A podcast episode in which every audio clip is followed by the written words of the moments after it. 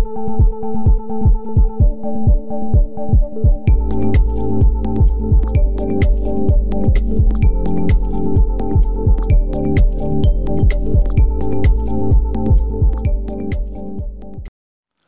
pessoal, tudo bem? Eu sou Paulo e agora vamos dar início ao episódio que continuará abordando esse tema de grande importância, o abuso sexual infantil.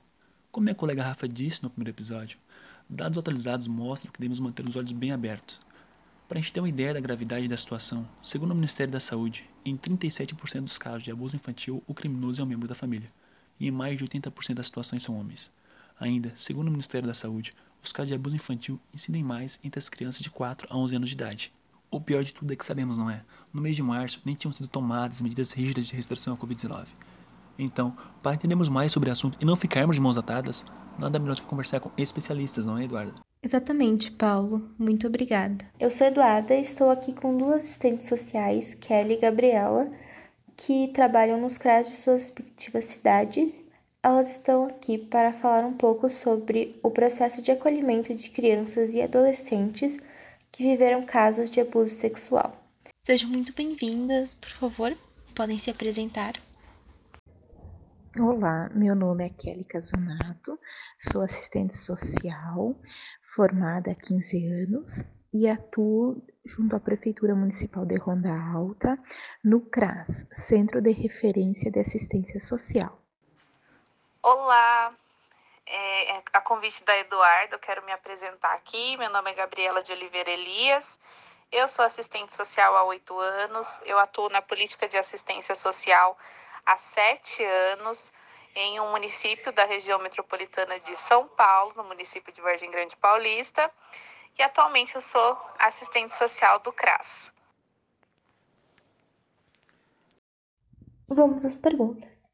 Kelly, em suas palavras, qual é a função do assistente social nesse tipo de caso?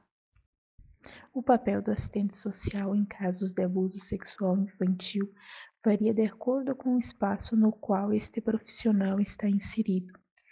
Em meu caso, que atuo na proteção social básica junto a um CRAS, cabe a mim a articulação da rede de atendimento, o encaminhamento da criança ou adolescente ao serviço especializado e o acompanhamento do grupo familiar no qual a criança está inserida, ou a, ou a identificação de família substituta, ou ainda, em última possibilidade, a institucionalização da criança ou adolescente, conforme for sua realidade sociofamiliar. Dentro da experiência de vocês, qual a frequência de casos de abuso sexual infantil? Quanto à frequência dos casos de abuso sexual infantil, pode-se dizer que a incidência é baixa, em razão do município ser de pequeno porte. Estimo que cerca de três ou quatro casos ao ano. Entretanto, também creio que essa ocorrência seja maior, porém os casos não são notificados. O CRAS ele não faz tantos atendimentos de situações de violência. Quando ocorre o atendimento de situação de violência sexual é realizado a referência para o CREAS. Então, talvez seja por isso que a gente não tenha nada muito específico, mas assim, é, não temos um número de atendimento de crianças vítimas de violência sexual, então não posso te passar um número, porque realmente não tem nada contabilizado nesse sentido. E Gabi, fala um pouco como funciona o processo de acompanhamento dessas crianças é, em relação a como lidar com as situações de violência sexual é, que acontece com crianças e adolescentes, quando chegam até o CRAS, como é que é feito isso?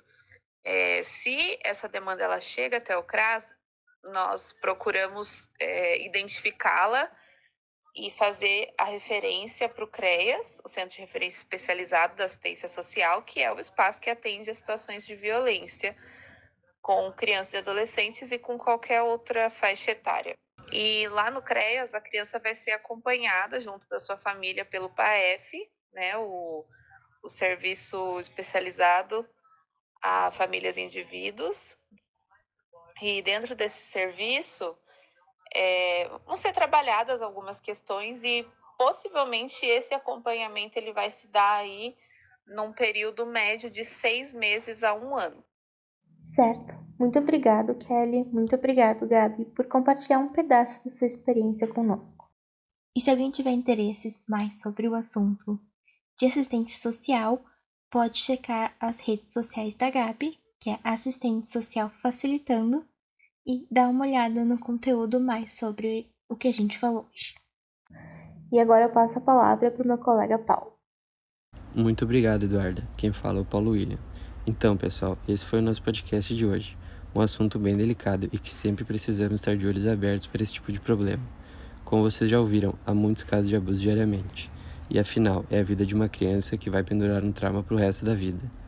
E também, sempre lembrando, em casos de abusos temos que fazer nossa parte e denunciar. Temos diversos meios de realizar a denúncia, como o aplicativo Proteja Brasil ou Disque 100. E também entrando em contato com o Conselho Tutelar ou indo qualquer delegacia para informar a denúncia. Nós agradecemos a atenção de todos e esperamos vocês para o próximo podcast. E se cuidem, ficando em casa. Até a próxima.